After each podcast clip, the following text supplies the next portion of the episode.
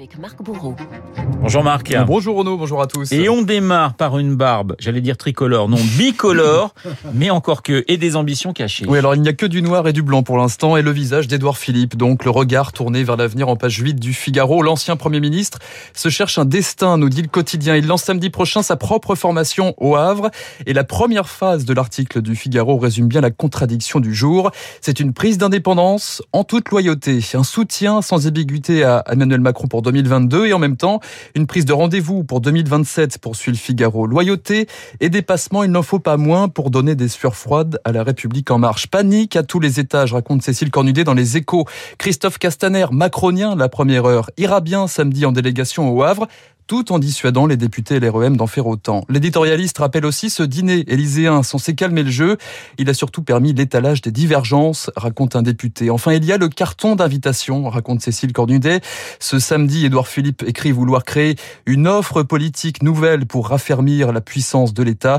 Comment cela est-il lu par ceux qui portent des lunettes parano? s'interroge l'éditorialiste. Une critique en creux d'Emmanuel Macron. Un seul prédit le malheur pour l'instant. C'est François Bayrou, je cite, Édouard Philippe veut notre mort. Et ça ne va pas fort non plus au Rassemblement national, nous racontent également vos journaux ce matin. Le parti de Marine Le Pen est de plus en plus préoccupé par une possible candidature d'Éric Zemmour, d'autant que le polémiste est donné qualifié pour euh, un second tour face à Emmanuel Macron, euh, selon le, magazine Challenge ce matin. Et c'est la crainte du grand dépassement qui se profile, ajoute Libération. Le quotidien L'Opinion évoque un duel à mort entre Zemmour et Le Pen. Croit savoir que, le quotidien, pardon, croit savoir que la, la présidente du Rassemblement national euh, devrait mettre fin à une règle tacite dans les jours qui viennent, attaquer le polémiste frontalement. Stratégie à risque, celui de braquer les électeurs RN qui adorent Zemmour. Oui, au Rassemblement national en ce moment, on se demande si cette montée en puissance ne va pas ruiner la photo de famille. Alors, autre cliché ce matin, Marc, celui de la jeunesse. Oui, portrait d'une génération, c'est à dire en page 10 du Monde. Euh, le quotidien euh, revient sur l'étude Nouvelle Vague menée par l'Institut de sondage IFOP en février dernier. Son directeur général, Frédéric Dabi, est clair.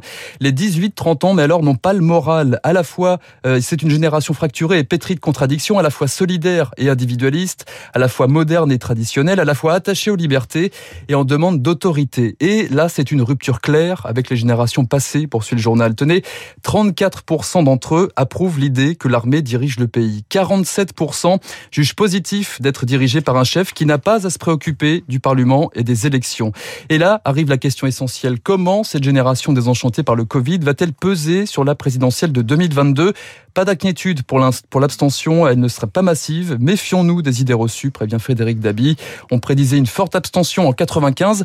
Elle s'est avérée moins forte que la moyenne. Oui, parfois, les sondages peuvent se planter. Oui, il n'y a pas que parfois d'ailleurs. D'autres photos, d'autres mystères encore ce matin dans la presse. Oui, celle de François Mitterrand en page 32 du Parisien. L'ancien président semble presque nous dire vous allez voir ce que vous allez voir. 25 ans après sa mort, un livre événement de la journaliste Solène de Royer est paru en librairie. Ça y est, le dernier secret, c'est son nom, raconte son ultime relation amoureuse avec une étudiante admiratrice.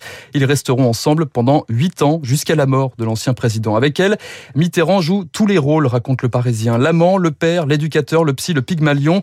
Jaloux et souvent narcissique, Mitterrand était un aventurier. Il aimait les surprises, le romanesque. Il a rencontré une Rastignac qui lui permettait de rester vivant, écrit Pauline Conradson. Euh, de ces huit années, Claire a pris des notes. Euh, Claire, c'est le nom hein, de cet étudiant en question. Claire a pris des notes, conservé des messages vocaux, des objets et surtout beaucoup de photos. Des clichés également à retrouver dans le dernier Vanity Fair qui nous raconte l'incroyable histoire d'un certain David Béchiri, c'est-à-dire en page 68. Un jour, en 2019, ce père de famille reçoit un coup de téléphone. Le numéro est inconnu.